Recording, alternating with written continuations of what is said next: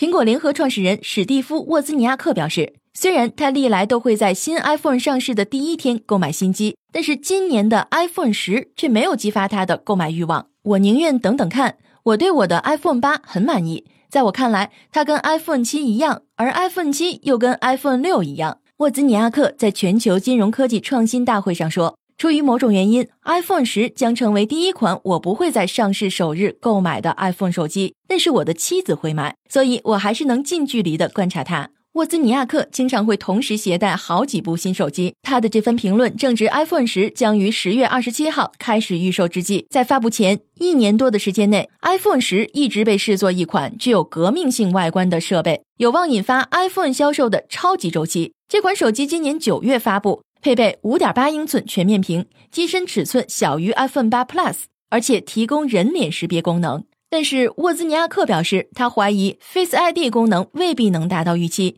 他并非唯一一个认为这款手机的前景存在不确定性的旁观者。由于 iPhone 八和 iPhone 十今年并未在同一时间上市，一些分析师难以预计这些手机的销售状况。瑞士银行分析师史蒂文·米努洛维奇表示。调查显示，有很大一部分消费者计划在未来的三个月内购买这款 iPhone，但是 iPhone 八占比低于去年同期的新 iPhone。这种疲软究竟是好还是坏，取决于用户是否在等待 iPhone 十。风险投资家基尼蒙斯特指出。iPhone 八发布初期的状况不及之前的 iPhone，但这对苹果来说并不是坏消息。今年的 iPhone 周期需要在出货量和营收上把 iPhone 八和 iPhone 十分开来看。蒙斯特写道：“历史上每年的 iPhone 购买量约有一半来自新发布的机型，这对 iPhone 的营收增长是个好兆头。”